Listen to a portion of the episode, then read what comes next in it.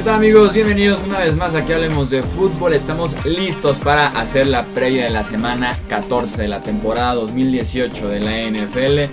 Yo soy Jesús Sánchez y es un placer que nos acompañen nuevamente para brindarles más análisis y opinión de la NFL. Me acompaña como siempre mi amigo Rudy Jacinto. Bienvenido Rudy, ¿cómo estás? ¿Qué tal Jesús? ¿Listos? Llegamos ahora sí a la recta final de la temporada NFL 2018. Ya hay equipos que si pierden se van, hay equipos que si ganan se quedan con las divisiones y hay una pelea por los lugares de comodines brutal. Semana clave para esas aspiraciones. Sí, así es. Nos queda exactamente un mes de temporada, cuatro semanas y sin duda alguna ya tenemos que hablar de cada partido junto a la imagen de los playoffs, junto a escenarios también que ya existen de postemporada en la NFL, así que eso es lo que vamos a estar haciendo en este programa y también en lo que nos queda de la temporada regular. En los controles operativos está también mi amigo Edgar Gallardo. Bienvenido, Edgar, ¿cómo estás? Muy bien, muchas gracias. Pues sí, efectivamente emocionado por esta recta final, pero al mismo tiempo ya como que preocupado por, porque nos queda nada de temporada regular y es otro año. Así es. así es, ya se va a acabar la temporada regular, playoffs, y ya saben que inicia el offseason, que también publicamos contenido eh, muy eh, vasto, también muy seguido, así que estén al pendientes también ya que se acabe la temporada. Pero sin adelantarnos, platicamos primero de lo que fue el inicio de la semana 14, la victoria 30 puntos a 9 de los Titans sobre los Jaguars.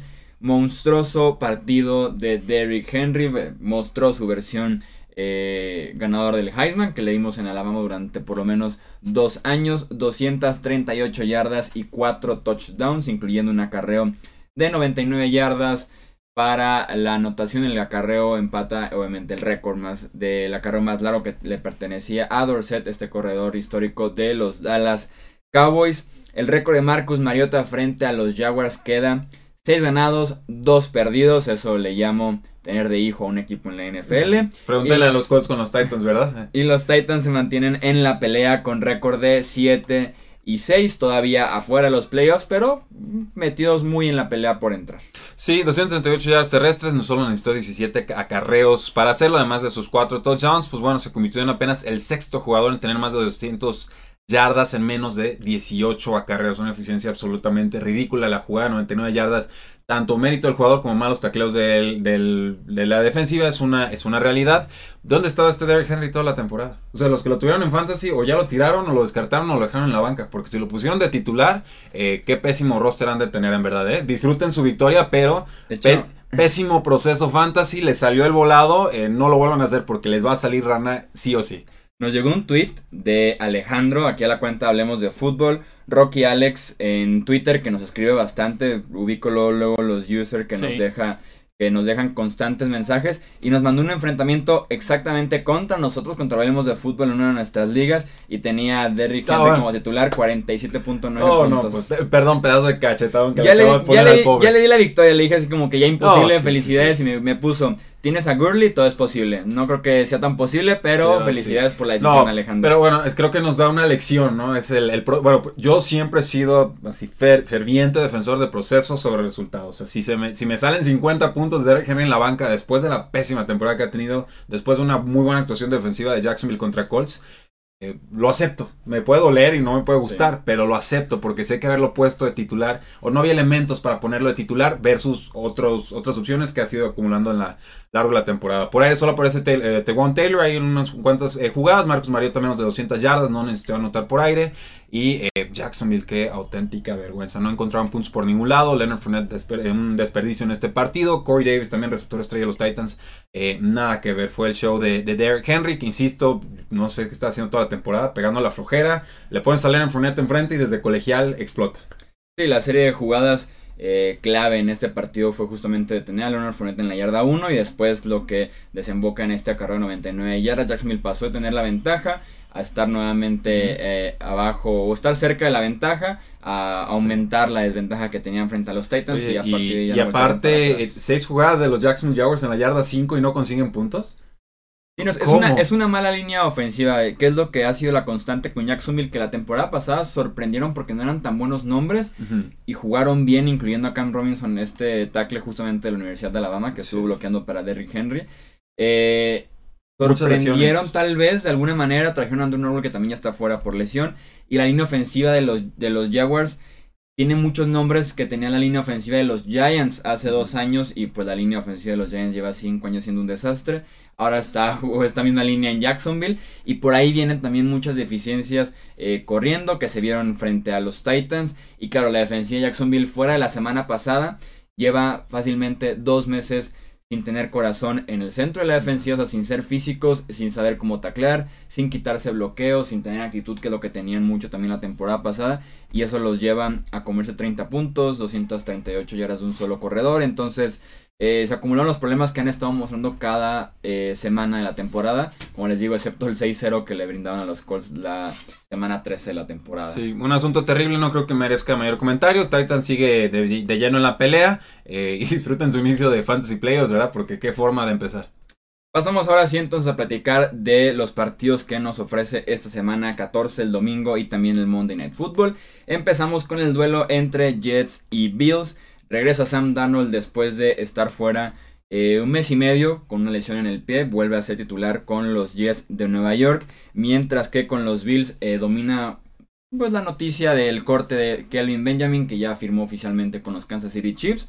Cortado después de 13 meses con el equipo y de que dieran una tercera y una séptima ronda por este jugador. También no hay mucho que decir. Dos equipos, en el caso de los Jets, creo que ellos sí están eliminados. Los Bills todavía no, todavía siguen en la contienda de los playoffs de alguna manera milagrosa. No hay mucho más que decir. Me gustaría ver señales de vida por parte de Santano lo que resta la temporada de los Jets. Ver qué tanto eh, puede seguir progresando en el último mes de temporada que va a ser en este staff de entrenadores. Jugando en Buffalo con Josh Allen, el corredor, no el coreback. Yo me quedo con los Bills en los pronósticos. Sí, Bills son locales, línea total de 38 puntos, es bajísima, favorito los Bills por 3.5 puntos. Vamos con los locales, Josh Allen por lo menos por, tierra les ha hecho muchos años a los equipos, más de 200 yardas en las últimas dos semanas, los Jets no tienen con qué detenerlo. Darren Lee, el linebacker, parece que va a estar suspendido eh, cuatro semanas, ya lo anunció el equipo, entonces en un duelo de equipos con muchas deficiencias. Creo que la localidad pesa. Creo que pues, podemos saber más o menos qué nos puede dar un Josh Allen versus un Sand Arnold que nos ha dado una buena actuación versus cinco malas a lo largo de la campaña. Ojo con Robert Foster, la amenaza profunda de la Universidad de Alabama. Mide 6-2. No apareció la semana pasada. Creo que por ahí un bombazo. Eh, yo lo estar usando en una de mis ligas muy desesperadamente. Pero creo que le puede hacer daño a los Jets. Pasamos de un partido del este de la americana a un partido ahora del este de la nacional. Los Giants se miden a los Redskins. Mark Sánchez volverá a los controles operativos como titular de un equipo de la NFL, ya después de la lesión de Alex Smith, la misma lesión que sufrió Colt McCoy la semana pasada, regresa Mark Sánchez a la titularidad.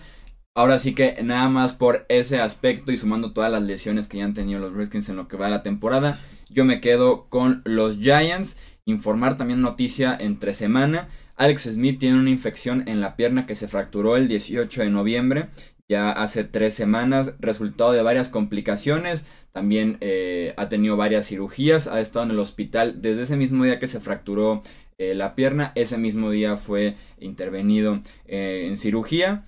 desde entonces está en el hospital, se ha complicado bastante su fractura en la pierna, ya lleva tres semanas en el hospital. Se habla incluso de una posibilidad de que se acabe su carrera en la NFL, esperemos que no sea el caso con Alex Smith, pero por lo menos no lo veremos obviamente el resto del año y está en duda el 2019 con los Redskins. Sí, tema triste, le mandamos toda la, buena vibra al buen Alex Smith. No es poco característico de esa cirugía en particular, que fue fractura expuesta, que, que haya eh, riesgo de infección, puede ser tanto por el, la, situación previa o incluso en la misma cirugía si hay alguna clase de descuido de doctores, pero eh, finalmente eh, no se habla de que pueda perder la pierna. está viendo a muchos que especulaban en medios, preguntaban, oigan, pierna no pierna, no, nada de eso, simplemente están retirando tejido que está infectado y puede llegar a un punto en el que te retiren tanto tejido que tu pierna ya no esté en, digamos, en condiciones óptimas para competir en algo tan duro como es la NFL. Entonces, regresando al partido, yo no quiero saber nada de los Washington Redskins, yo no quiero saber nada de Mark Sánchez. Sí, qué bonito que Adrian Peterson tuvo su touchdown de 90 yardas, las otras 8 carreras fueron para 9 yardas. No quiero saber nada de nadie. Denme a los gigantes, denme a los de visitantes, favoritos por 3.5 puntos, línea total de 41. Pasamos a partido, un partido que sí tiene implicaciones de postemporada divisional entre eh, Nueva Orleans y Tampa Bay. Este partido en la casa de los Buccaneers. Los Saints pueden asegurar ya el título de la división sur de la NFC esta misma semana con victoria o empate. o también si pierden ellos, pero también pierde o empatan los Panthers, el título sería de los Saints. Y si los Saints pierden, también pueden asegurar eh, un, por lo menos un lugar en la postemporada, ya sea como comodines o como campeones de la división. Si Minnesota pierde, Filadelfia pierde o empata y también Washington pierde o empata. Si se dan esos tres resultados y Nueva Orleans pierde, por lo menos serían eh, comodines este año los Saints. En el caso de los Buccaneers tienen marca de 5-7. Están a dos juegos y medio de los, de los playoffs de manera muy sorpresiva. Han revivido estos Tampa Bay Buccaneers.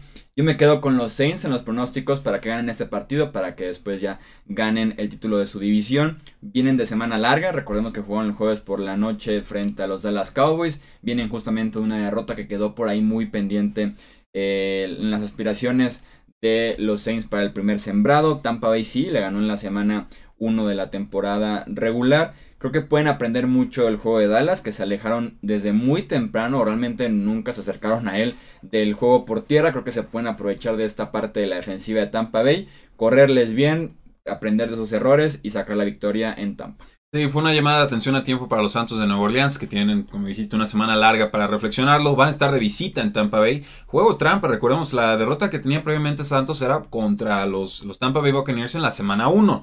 Eh, son favoritos los, los, New Orleans Saints por 9.5 puntos, me parece amplio, me parece correcto. Creo que no van a cubrir la línea, creo que va a ganar Santos, línea total de 54.5. Destacar que James Winston ha estado jugando muy bien, son el, el, segundo equipo que más profundo está lanzando sus pases lo que llevamos de campaña. Creo que va a poder moverles el balón a placer y sobre todo si no tiene las típicas entregas de balón que nos tenía antes acostumbrado James Winston en las últimas semanas no ha sucedido. Jugadores como Mike Evans y sobre todo Chris Godwin es el que me, me gustan con la ausencia de de Sean Jackson. Entre Godwin, que bueno, había tres juegos en los que no está Sean Jackson y en los tres prácticamente ha explotado en esta campaña. Una opción más desesperada, pues podría ser un Adam Humphries como receptor slot. James Winston parece tenerle mucho cariño. Sí, así es, lleva dos semanas muy buenas James Winston. Veremos si lo puede extender todavía una tercera semana frente a Nueva Orleans. ¿Es el quarterback franquicia del equipo? Yo creo que todavía no puedo asegurar eso. Tienes que decidir, ya está casi entrando a su quinto año, ¿no? Pues me puedo esperar el resto de la temporada. O sea, si me muestra lo, lo, de hace dos semanas, lo que llevan dos semanas, lo extiende a seis semanas o el resto de la temporada, se queda por lo menos para un año más en, en Tampa Bay. Es que digo, ya, lo, ya lo habíamos descartado y como que todavía, como que aprendí un poquito en el camino, ya se ha hecho que pues dos, dos semanas de cuatro años. Bueno, bueno, pues las últimas dos semanas son las más relevantes. Es el, es el, es y regresa, regresa. Nueva Inglaterra visita a Miami, también un partido divisional del este de la conferencia americana. Aquí tenemos implicaciones de playoffs para ambos equipos.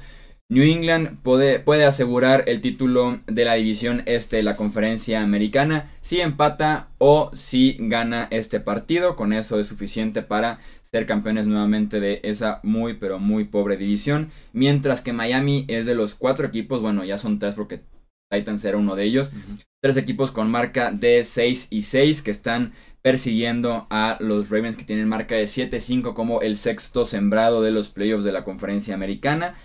Miami me parece de estos cuatro equipos con 6 y 6 al inicio de la semana, por mucho el peor de esos cuatro equipos. No me explico cómo le ganaron a Buffalo en un partido en el que ellos permitieron 450 yardas e hicieron 175 ah. y se las arreglaron para ganar ese partido frente a los Buffalo Bills. En este encuentro no va a jugar Sabian Howard, su mejor defensivo, su mejor esquinero. Podría venirse un partido importante para Josh Gordon con 90 a 100 yardas, con un touchdown incluso. Eh, y sí, no veo la manera en que Miami pueda seguir compitiendo. Creo que aquí se cae eh, un poquito esta farsa de Miami siendo competitivo para entrar a la postemporada. Simplemente no es un equipo de playoffs. Y Nueva Inglaterra, eh, con todo y que es en Miami, que existe ese fantasma de los Pats jugando en Miami recientemente, no tienen por qué eh, perder o incluso sufrir en contra de este equipo de los Dolphins. Sí, los tropiezos de los Patriotas contra Miami en Miami han sido muy notorios. Uno de ellos a inicios de, hace como dos temporadas, fue a inicio, creo que en la semana 1, cuando el calor todavía era veraniego. El otro fue una semana 17, ¿no? Con 2015. Se descuidaron, se dejaron eh, ganar por lo, bueno, no se dejaron ganar más bien, no le pusieron todo el peso al, equipo y terminaban como segundos sembrados, terminan visitando a los Broncos por ese eh, error. Yo creo que aquí todavía los Patriotas tienen mucho por qué jugar. Creo que vienen mostrando muy buenos síntomas, sobre todo después de la victoria contra los Vikings de Minnesota. Creo que pueden establecer su juego terrestre. La ausencia de Xavier Howard no puede ser subestimada. El uno de los mejores quarterbacks en toda la NFL, pero que también había jugado mal en el último enfrentamiento contra los Patriotas. Venía jugando de forma dominante y en ese juego en particular tuvo un tropiezo. Creo que gana Patriotas. Debería de ganar en grande, pero por lo mismo de los fantasmas no me atrevo a, cantarlo como tal. Línea total de 48. El Patriotas favorito por 8. Creo que lo cubren, pero eh, es juego divisional, es traicionero y Miami todavía siente que juega por algo. Ryan Tannehill es un quarterback móvil. Los quarterbacks móviles históricamente le han hecho daño a los Patriots de Nueva Inglaterra, que en defensa no son tan rápidos o ágiles. Sí, la ofensiva de New England simplemente como visitante no ha sido buena este año, así como para que le metan 30, 40 puntos a Miami. Eh, Baltimore visita a Kansas City. Buen juego, ¿eh? ¿eh? Sí, este es de los mejores partidos, por lo menos en las implicaciones de postemporada para ambos equipos. Los Chiefs llegan con posibilidades de asegurar un lugar en los playoffs. Recordemos que ese título divisional prácticamente se les va a dar hasta la próxima semana o dentro de dos semanas porque es muy cerrada la pelea con los Chargers. Así que esta semana solamente pueden asegurar un lugar en la postemporada de dos maneras diferentes. La primera es ganando o empatando. O si pierden, su segunda situación para asegurar este lugar en playoffs es si Miami pierde o empata, Indianapolis pierde o empata y Tennessee pierde o empata. Así que los Chiefs están en esa situación, mientras que los Ravens, les decíamos, son los sextos sembrados de la conferencia americana.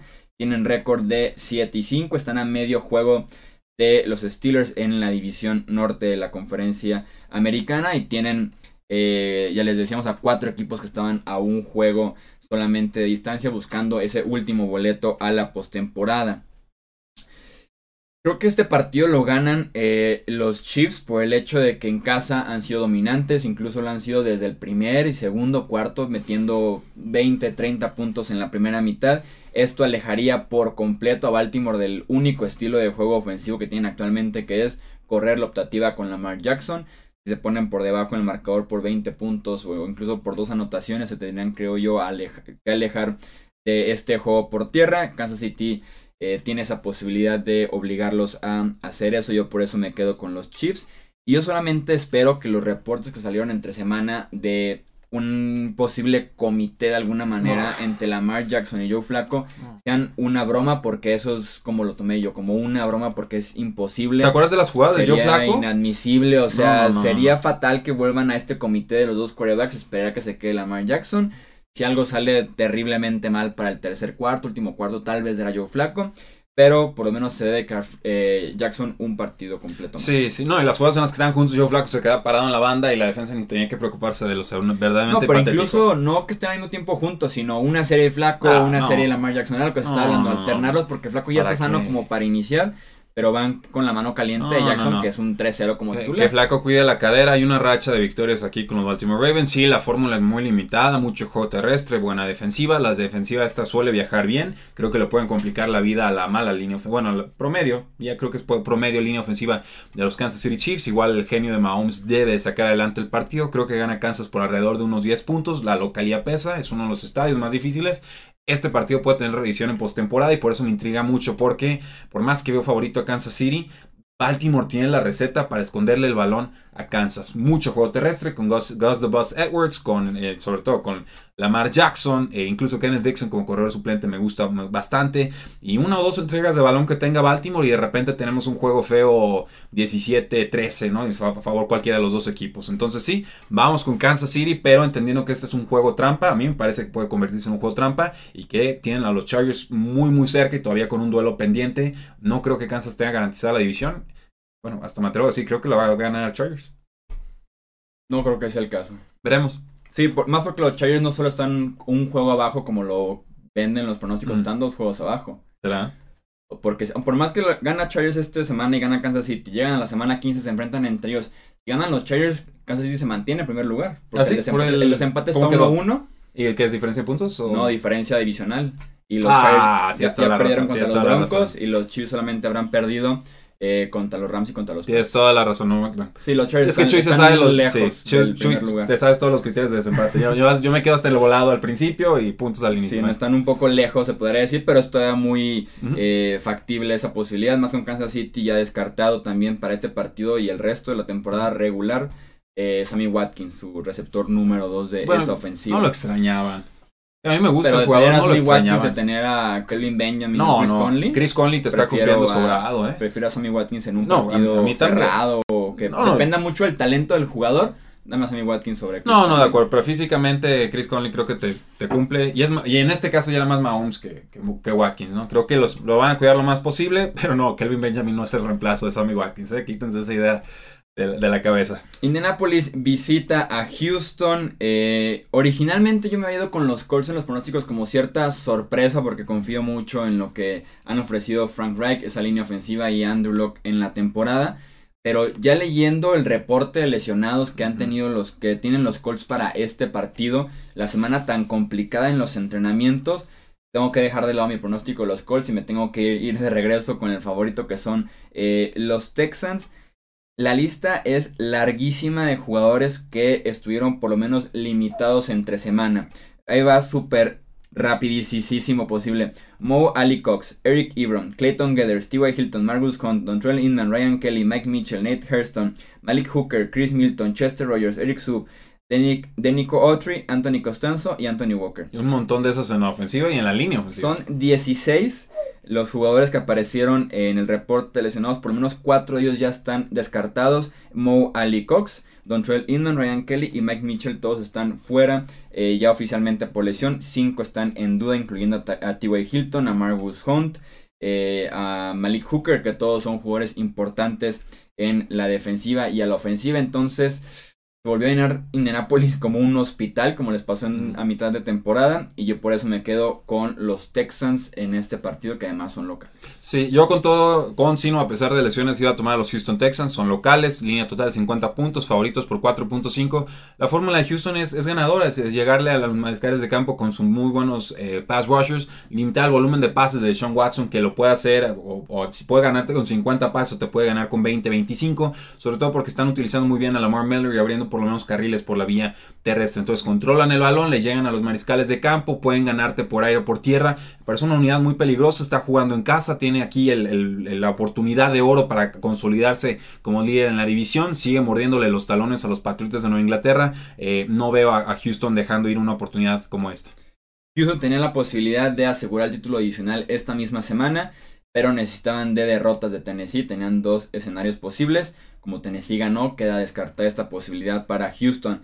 Eh, hablamos de dos partidos que no tienen implicaciones de postemporada. Eh, siguen con vida dos equipos, pero bueno, los otros están con vida, pero ya ninguno con posibilidades reales. El primero, Atlanta visita a Green Bay. Los Packers ya sin Mike McCarthy. Va a ser interesante lo que puede pasar con eh, Green Bay. Tal vez un poco más de libertad para Aaron Rodgers, tal tal vez un poco más de preparación también con Joe Philbin ahora como mente ofensivo y como líder de este equipo. Atlanta poco que rescatar de ellos, sobre todo porque la ofensiva se cayó bastante. Súmale que van a Green Bay, están fuera del domo. eh, simplemente no está bien esa ofensiva. Cuando queríamos que la defensiva, el problema al final de la temporada más bien es la ofensiva. Muy complicado el pronóstico. Dos equipos que vienen cayendo horrible en las últimas semanas. Yo me quedo con los Packers, pero sí, esto es un volado prácticamente. Sí, yo llegué con la idea de tomar a los Falcons. Finalmente le voy a dar el beneficio de la duda a los Green Bay Packers. Son favoritos por 4.5 puntos, línea total es 51.5. Y va a ser sobre todo porque creo que los Packers, al tener tantas ausencias de, y, tampoco química entre Aaron Rodgers y sus receptores en estos momentos, son prácticamente novatos, novatos y Devonte Adams. Creo que se van a enfocar mucho en el juego terrestre. Creo que van a ahora sí utilizar a Aaron Jones como debe de ser. No veo a los Atlanta Falcons en condiciones para responder o incluso tratar de congelar un poco el, el balón y el tiempo. No han podido establecer el juego terrestre los Falcons con Ito Smith, no lo han podido establecer con eh, Tevin Coleman, todavía no está Devonta Freeman, Julio Jones por ahí está quejándole una lesión creo que de mano, Matt Ryan su línea ofensiva la ha estado fallando, Eh, no, creo que hay un poquito más de estabilidad con ese juego terrestre de los Green Bay Packers y creo que eso debe de alcanzar para sacar el resultado, pero de todas formas si estamos dudando tanto con el resultado, me parece que la apuesta correcta si quieren realizarla sería tomar Atlanta más un 4.5. Los Panthers visitan a los Browns. Este partido en Cleveland. Cam Newton sin entrenar gran parte de la semana. Hay una lesión en el hombro que sin duda alguna se ha visto que lo ha mermado en las últimas semanas. Se habla incluso de una posible cirugía en el hombro, lo cual sería una muy mala situación para Cam Newton y los Panthers. Incluso la semana pasada para el Hail Mary final tuvieron que sacarlo para que alguien más hiciera el pase. Situación muy delicada. Yo por eso me quedo con Cleveland, que además es local. Ah, sí te atreviste a tomar a Cleveland, muy bien. Sí, Yo- los Panthers ahorita con Cam Newton así lesionado y como se ha visto cuando depende realmente de ese brazo que es yendo a la lateral, yendo largo, eh, cuando corre pasando el balón, se ve pero mermado de verdad. Sí. yo también voy a irme con, con Cleveland, una lástima lo que ha pasado con Carolina, cuatro derrotas al hilo, los están prácticamente eh, autodescartándose de la postemporada. Está muy dura la pelea por los comodines. Eh, respondones, Baker Mayfield, Antonio Callaway, Jarvis Landry, Nick Shaw va a tener un juego eh, Así que de ensueño, jueguenlo en todas sus alineaciones, lo van a disfrutar. Por ahí Duke Johnson tiene un, parece que se murió su abuela, está con la familia, está muy en duda su participación este domingo. Entonces se le abren aún más las posibilidades ofensivas a el buen Nick Chubb. Vamos con Cleveland.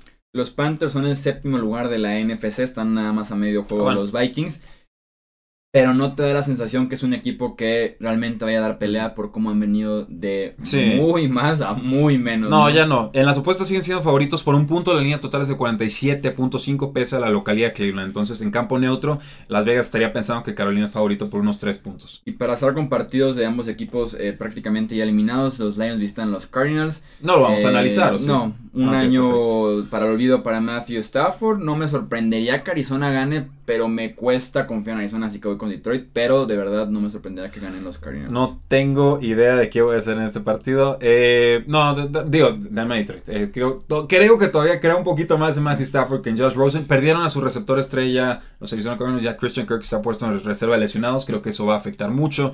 Eh, sería un juego de Sean Jackson contra LeGarrette Blunt. Uf, qué, emoción. No me, no me, imagino quién pueda ganar. Jackson? Perdón, este, David, Johnson. Sí, sí, sí, de Sean Jackson. Ese está fuera. Pero están muy mermados ambos equipos, línea total 40.5, Detroit favorito por 2.5. Creo está bien. Yo, no veo tan lejos Arizona. De, no, no lo están. Como está jugando ahorita en los Lions. No, no lo están, pero es que es duelo de muertos. Literal, o sea, es un pues duelo de muertos. Pasemos al siguiente pues, entonces. Detroit, Denver, Denver, Detroit. Denver visita a San Francisco.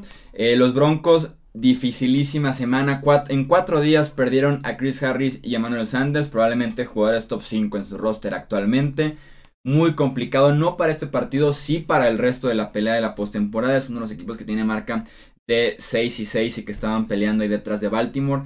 Probablemente los cuatro equipos con marca de 6 y 6 es el que pasaba mejor momento en el último mes de temporada. Doloroso que pierdan a Chris Harris, se quedan sin muchas opciones a la ofensiva, sin alas cerradas, sin Emmanuel Sanders. Eh, van a depender mucho de Curland Sutton, de Sean Hamilton, estos dos eh, novatos y obviamente el juego por tierra. Me quedo con los Broncos para este partido que van a sobrevivir a base de un resultado, de un calendario, perdón, sumamente sencillo. Sí, me gusta el resultado para los 20 bajos. Denver favorito por 3.5 puntos, línea total de 45. Algo más de estabilidad de Case Keenum a la ofensiva. Creo que el juego terrestre con Philip ha sido fantástico y eso le da muchas variantes a, esta, este ataque de Denver. San Francisco muy mermado. Sí, tuvo a Nick Mullins la semana pasada, medio respondió contra Seattle ya en, tiempo basura. Bueno, bueno, muy medio. 400 yardas. medio. Sí, porque Kyle Shanahan estaba pidiendo tiempos fuera oh, con 30 segundos en el reloj, perdiendo por 30. Hay que explotar para hacer todas las oportunidades. para hacer yardas. Entonces, es la mentalidad del ese equipo. partido, lo, ves las estadísticas, ves el partido y ves que no tiene nada que ver una Quiere, quiere establecer una cultura ganadora, chulo. No. no, puedes criticar a Shanahan por pelear hasta el último segundo. Está muy mal eso. Está muy raro el asunto, pero aunque seas local San Francisco, tenemos que ir con Denver. Denver está jugando por algo. Con Nick Mullins no sabemos en realidad si va a ser un juego bueno o un juego malo. Eh, ojo con el corredor, Wilson, que parece que se está repartiendo la chamba con Matt Breda. Sí, el pobre Matt Breda que se volvió a lesionar. Bengals visita a los Chargers. Cualquiera le puede hacer puntos a los Bengals actualmente. Los Chargers debe ser el caso. Por lo menos unos 30 puntos deben poder hacer esa defensiva. Melvin Gordon está fuera, está descartado para este partido. Lo están cuidando justamente para el jueves por la noche frente a Kansas City. Y en el caso de Marvin Lewis y los Bengals, el último mes que tiene de trabajo en Cincinnati, 16 temporadas victorias de playoffs. Sí, eh, paliza los Chargers son favoritos por 14 puntos. Creo que se va a quedar corta la línea. Línea total de 47.5. Vienen entonadísimos los Chargers, uno de los equipos más completos en toda la NFL. Digo, creo que ahí está la división. Está difícil por el desempate que me estabas comentando, pero eh, no lo veo todavía descartado. Y Cincinnati ya está muy lastimado. Sergio Green no juega, coreback suplente. Eh, nada, no, no veo nada de Cincinnati. Vamos con los Chargers. Pittsburgh visita a Oakland, un lugar donde no han podido ganar tres partidos consecutivos. No ganan ahí desde 1995. Me parece una visita que resuelve problemas. Casi siempre cuando los equipos pasan por momentos complicados, que es el caso de los Steelers después de dos derrotas consecutivas, casi una tercera frente a Jacksonville. Eh, van contra un rival sencillo, una defensiva que tampoco no puede tener prácticamente a ningún equipo actualmente. Entonces te resuelve problemas, te crea armonía, te regresa a cierto ritmo En el costado ofensivo deben de tener un buen partido Antonio Brown, Juju Smith-Schuster, más McDonald. Recordemos que está descartado James Conner para este partido y puede ser parecido a lo que vimos de Kansas City frente a Oakland la semana pasada en la que no contaban con Kareem Hunt. Olvidaron de correr el balón, incluso iban ganando por 14 puntos y seguían pasando porque era la mejor manera de mantener las eh, cadenas moviéndose. Creo que podría ser un caso muy similar, un partido de puntos para ambos equipos. Yo me quedo con los Steelers para que finalmente rompan con esta racha en Oakland. se supone que cuando un equipo es mucho mejor, debe ganar por palizo, debe demostrarse esa eh, diferencia. Pittsburgh de visitantes, si creen en las cábalas y todo esto, pues se supone que Pittsburgh baja, o Big Ben más bien baja mucho sus prestaciones en estas eh, condiciones. Línea total 50.5, Pittsburgh favorito por 10. Debería ganar Pittsburgh, pero son muchos puntos, ¿eh? ¿eh? yo sé que está muy mermada la ofensiva de Oakland. No suena mal, no suena mal 10 puntos. ¿eh? No, yo como unos 13, 14 puntos de diferencia. Sí, sí lo ves. Creo que sí. Hay, que ver, creo que Jalen bueno, Doug Martin lastimado como corredor, Jalen Richard sería la opción de running back 2 para efectos de fantasy fútbol, sobre todo en ligas eh, de PPR. Los Steelers tienen medio juego de ventaja en el liderato de su división. Podrían aprovecharse de una posible derrota de Baltimore en Kansas City, por lo menos así lo indican quien es favorito para tomar ese juego y medio de ventaja. Ya andamos con tres semanas por jugar. Eh, pasamos al partido Filadelfia frente a Dallas, otro juego bravísimo en las aspiraciones de playoffs de ambos equipos.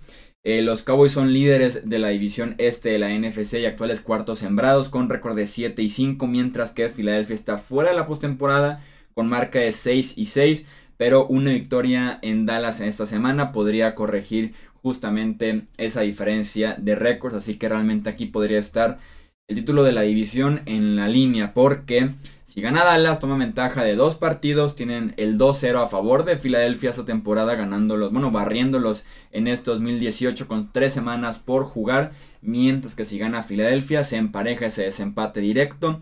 Ambos tendrían marca de 7 y 6 y se pondría muy brava esa pelea por ser el campeón de la división y tener ese boleto a la postemporada. Yo me quedo con los Cowboys en este partido. Me gustó lo que hicieron en ese partido en Filadelfia. Fue hace unas tres semanas. Se empezó a ver esta nueva identidad de los Cowboys con muy buena defensiva, sobre todo en los primeros tres cuartos. Él corrió para 151 yardas y un touchdown, 8 yardas por acarreo.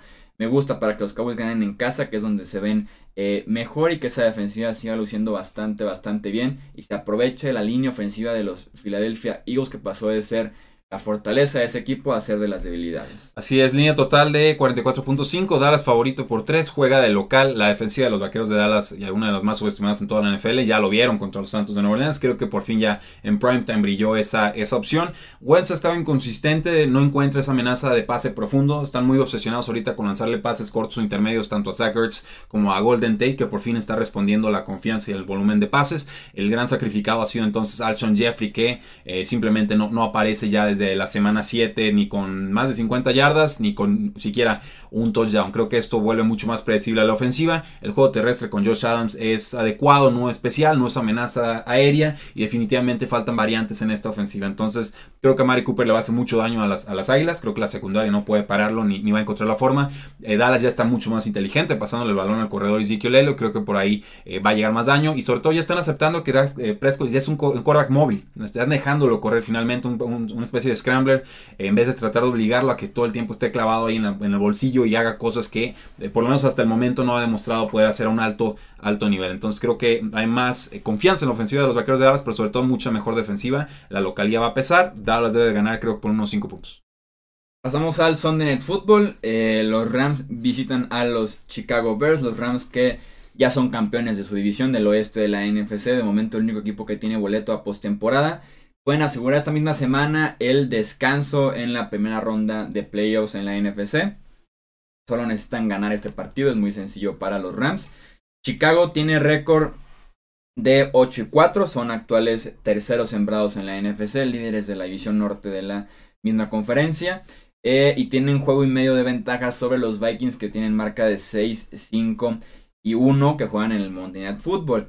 Eh, creo que el clima el pasto natural del Soldier Field puede emparejar un poquito las situaciones de la velocidad y los playmakers que tienen la ofensiva de los Rams que son para aventar para arriba frente a una defensiva de Chicago que es mucho más física, que depende más de ganar en las trincheras, de ganar con más con ese estilo en lugar de andar eh, persiguiendo receptores y corredores que son mucho más rápidos que ellos, eso lo que ellos, perdón, eso lo puede emparejar eh, un poco creo que esto puede perjudicar más a Todd Gurley en este enfrentamiento frente a Chicago. Por favor, y en una liga fancy, por favor, que perjudique a Todd Gurley. Pero que la velocidad de receptores sigue siendo amplia, eh, la ventaja que tienen los Rams. Por ahí regresa Mitch Trubisky como quarterback titular de los Chicago Bears. Aún así me quedo con los visitantes, con los Rams. Sí, me dio muchas ganas de tomar a Chicago. Vamos a darle beneficio de la duda a los Rams. La línea total está en 51.5. Tres puntos a favor los visitantes Ángeles Rams. Y decía, esta es mi, prueba, mi número dos de ver super ofensiva contra super defensiva. Mi teoría desde inicio de campaña y quizás un poco antes es, es mucho más fácil ser una super ofensiva predecible que una super defensiva. Es más difícil mantener un alto nivel defensivo en la NFL moderna que eh, mantener un alto nivel ofensivo. Entonces, bajo esa premisa, creo que van a ganar los Rams. Recordad que viendo una mala semana, Detroit les jugó muy bien. Jared Goff se vio eh, muy perdido por largos compases del encuentro. Venían de semana de descanso. Eh, los advertí, creí que Detroit iba a poder cubrir la línea. Se quedaron a poquito de hacerlo. Aaron Donald le salva el partido. Duelo de trincheras, creo que esa es la clave. Creo que la línea ofensiva de los Rams es bastante capaz. Creo que va a lograr contener lo suficiente al buen pass rush de Chicago. Y con eso eh, los Rams deberían sacar el resultado. Además, Sunday Night Football, a un mes de, que sacó la temporada ya en diciembre frente al mejor equipo de la NFL. Trubisky ya está como para ganar ese tipo de partidos, yo no, lo creo. No, bueno, estaba a jugar en casa, es el regreso triunfal. Lo han estado cuidando muchas semanas para que llegara a este juego en específico. Les funcionó hace dos contra los Lions, no les funcionó contra los Gigantes de Nueva York. Pero eh, yo sí puedo ver un partido con cuatro touchdowns de Trubisky. ¿eh? no, no, hay defensiva de los Rams. Requiere de actitud que hoy este tipo de partidos y el mejor ejemplo es Andy Dalton. Tenía el talento, tenía alrededor un gran equipo de los Bengals y cada vez que se prendían las luces, que jugaban bueno, bueno, tiempo, tiempo, fútbol, no, tiempo te daba una sensación de que no estaba listo para ese tipo de escenarios. Trubisky es apenas su segunda temporada. de acuerdo, no ha dado algún partido significativo, algún partido que le marque el metió uno de su carrera aquí inició. metió seis touchdowns antes de las semanas cinco semanas seis contra un equipo basura si ah, no yo, no digo actuaciones buenas o muchas estadísticas. Un partido significativo, o sea, recibo al mejor equipo de la NFL y le gano en, Sunday Night Football. Tiempo fuera. Yo creo que a cada quien hay que adjudicarles sus propios muertos. O sea, yo entiendo que podemos usar a Andy Dalton como referencia o ejemplo, no le vamos a echar los muertos de Andy Dalton al pobre Trubisky. No, no, yo estoy diciendo es un ejemplo de que el talento y alrededor y del coreback y las estadísticas y demás son muy diferentes a la actitud que se requiere para ganar ese tipo de, partidos. Ahora, es eh, como ir de visita en playoffs, se requiere actitud para poder ganar la visita en playoffs. y, Chicago va a tener que viajar no es ese tipo de coreback todavía. Hay que darle la oportunidad de mostrar. Esto puede ser la victoria insignia si se llegase a Ahí ¿Sabes cuál hubiera sido su victoria insignia? Semana 1 en Green Bay contra Aaron Rodgers. ¿Y qué pasó? bueno, bueno, bueno. Regresó el jinete del apocalipsis, el, Cid campeador con... Esas son, las, esas son las victorias significativas, no las estadísticas. Pero es la semana 1. No, el partido bueno contra la defensiva 31 pues de la NFL a las 12 del no, día. No, pues si esas vamos, entonces James Winston en la semana 1, Tampa Bay matando a Santos, era la victoria significativa y se convirtió en el quarterback franquicia. No, porque lo ganó Ryan Fitzpatrick ese oh, bueno, Ryan Fitzpatrick está suspendido James Winston, pero volvemos a lo mismo. Son creo... partidos que marcan las carreras y creo que Trubisky todavía no está listo para marcar la suya, así de sencillo. Puede que el próximo año sí o en playoffs se cumpla no lo veo ganando este tipo de partidos a Trubisky todavía, porque está limitado, pues, está muy de guion todavía. Sí, sí, sí. bueno, pero hay muchos quarterbacks que pueden ganar de guion. Que no tiene todos los refuerzos que necesita Mitchell Trubisky para sacar adelante este partido. Eh, ¿Le, falta, ¿Le falta algo? Alrededor lo tiene todo. Estoy completamente de acuerdo. Pero no siempre sabes a lo que esté alrededor o no está alrededor. Y digo, regreso, por ejemplo, con Andy Dalton. Tenía a AJ Green, tenía a Marvin Jones, tenía a Mohamed Sanu, tenía a Jeremy Hill, a tenía, a Marvin Lewis, entonces quítame todo lo que No, tenía a Jay Gruden también dándole jugadas, o sea... A Hugh Jackson de ofensivo, vuelven a bajar todo. Sí, no, Es un gran debate, deberíamos hacer un programa específicamente de, de qué futuro esperamos de cada quarterback.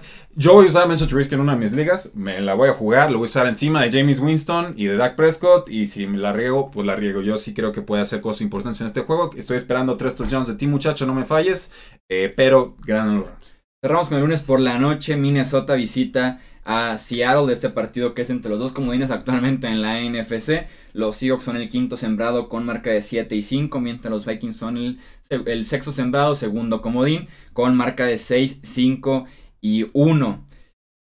Eh, en Seattle, eh, con los hijos jugando como lo están haciendo, con Bobby Wagner siendo un candidato, pero fuertísimo al defensivo del año, si no fuera por Aaron Donald, que también está teniendo una excelente temporada.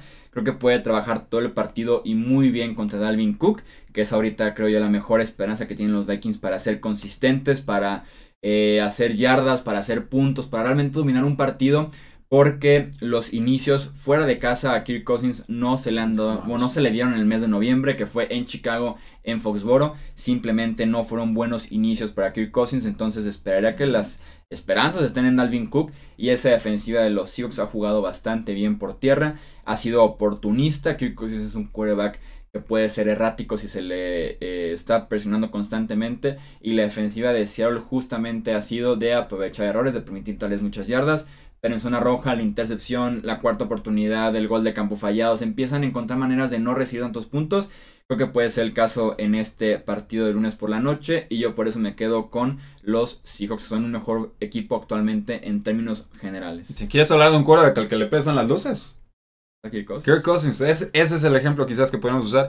Eh, el partido está fácil. El partido de Seattle está en fuego. Minnesota no sabe que juega la ofensiva. Minnesota no le ha ganado a ningún equipo que actualmente tenga un récord ganador. Minnesota le gana a los malos y pierde contra los buenos. Minnesota no creo que pueda viajar bien a Seattle. Minnesota es un equipo en el que no creí mucho en la campaña. Desde pretemporada me estaba costando. Minnesota es un equipo que no tiene contragolpe a la ofensiva. Quitas a, a Stephon Dex y Darren Tillen no te puede ganar el solo un partido. Necesitan esa mancuerna, esa sinergia. No se atreven a utilizar bien a Darwin Cook en el juego terrestre porque la línea ofensiva no es buena, se alejan demasiado rápido del corredor y en general, eh, si alguien sabe dónde está Cal Rudolph, avísenme. Eh, Seattle, Seattle fácil, Seattle grande, Seattle es favorito por tres puntos, creo que debe ganar por un touchdown, Seattle no va a desperdiciar esta oportunidad de consolidarse en un lugar de postemporada y para mí sería quizás eh, uno de los dos equipos más peligrosos que se cuelan como comodines. Sí, estar en una posición ideal con tres semanas eh, por jugar en la temporada y le quedan partidos ganables de alguna manera. Le queda uno muy complicado frente a Kansas City, pero que otra vez es en Seattle. Entonces eso ayuda bastante. También es horario estelar, que Seattle siempre se ha crecido en horario estelar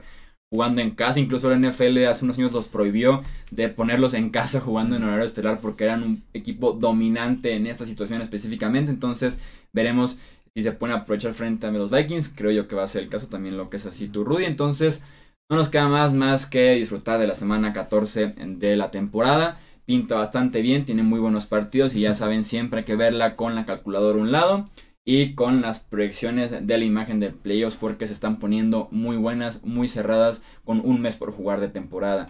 Ya saben que en los controles operativos, como siempre, estuvo Edgar Gallardo. Rudy, muchísimas gracias. Con la calculadora a un lado y la cerveza en el otro, Chuy, ¿qué pasó? Calculadora y cerveza. O si no toman. Bueno, es que después de 6, 7, oh, bueno, la calculadora cómo funciona. No, no, no. Pues, se, ve, borroso, pero es culpa de la calculadora, nunca es de uno. Sí, una calculadora aquí que le pico y le encuentro el botón. Hay que conseguir un asistente del becario, hombre. Lo dejaste ahí en las Europas.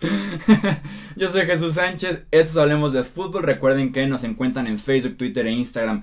Como hablemos de fútbol, tenemos un canal de YouTube y este podcast que se publica cuatro veces por semana. Los links están en la descripción y también en las redes sociales para que se suscriban desde su celular y nos escuchen muy fácilmente cada semana. Muchas gracias nuevamente por estar aquí con nosotros en este análisis de la semana 14 de la NFL y nos escuchamos en el próximo episodio. Hasta luego.